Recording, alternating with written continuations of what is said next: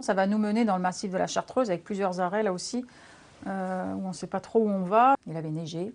Quand on est arrivé sur les lieux, il a dans un premier temps dit oh, Je sais pas, je sais plus.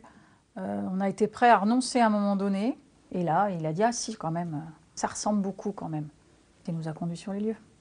Là où on finira par découvrir euh, le corps de Maïlis, il était effondré, effectivement. Il est tombé à genoux en disant qu'il s'excusait, qu'il s'en voulait, qu'il pleurait. Oui. Après, si on doit se mettre dans sa tête, évidemment qu'à ce moment-là, tout s'effondre. Mais c'est aussi peut-être tout s'effondre parce qu'il se rend compte de ce qu'il a fait. En tout cas, il y a une émotion qui s'exprime à ce moment-là. Sincère, simulée, euh, j'en serais pas juge, c'est pas mon rôle. Vous étiez là au moment où les restes de Maëlys ont été découverts?